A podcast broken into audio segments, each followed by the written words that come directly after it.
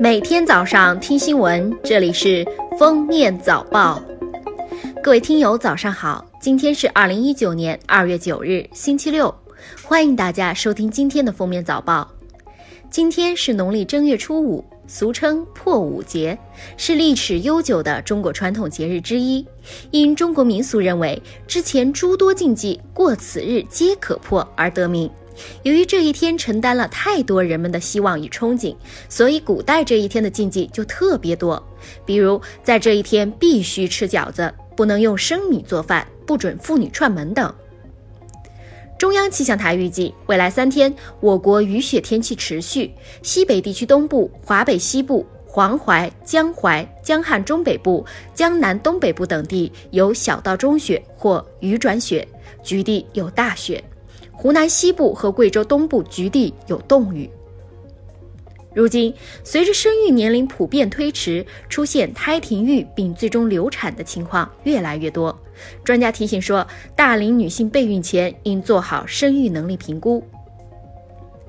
银保监会日前公布数据显示，二零一八年保险业实现保费收入三点八万亿元，赔付支出一点二三万亿元，同比分别增长百分之三点九和百分之十。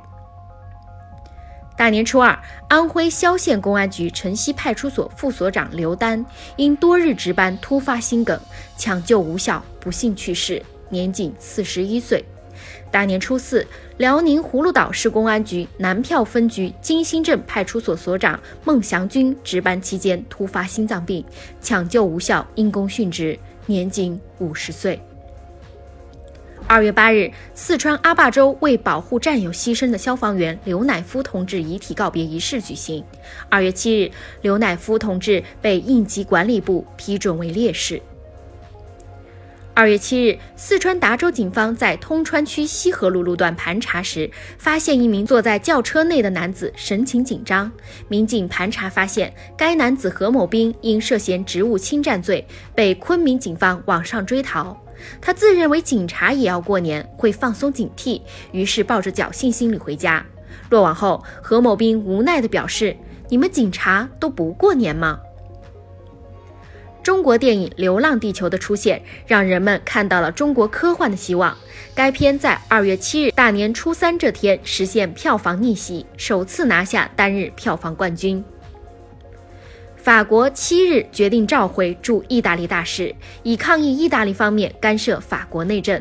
法国外交部当天发表声明说，数月来法国成为反复指责、毫无根据的攻击以及不当声明的目标。这在第二次世界大战后前所未有。鉴于当下前所未有的局面，决定召回驻意大利大使进行磋商。当地时间七日，英国警方发表声明，确认救援人员已打捞出阿根廷球员萨拉遗体。一月二十一日，萨拉所乘的小型飞机在英吉利海峡上空与雷达失去联系。当地时间二月四日，这架飞机的残骸被找到。目前，失事飞机飞行员遗体仍未找到。警方表示，正在对飞机失事情况进行调查。近日，二十四岁的美国男子使用的电子烟突然爆炸。碎片扎进他的颈动脉，导致他不幸身亡。美国疾病控制和预防中心称，美国每十个成年人就有一个使用过电子烟。二零一五到二零一七年间，美国因电子烟爆炸受伤人数达两千零三十五例。感谢收听今天的封面早报，我们明天再见。本节目由喜马拉雅和封面新闻联合播出。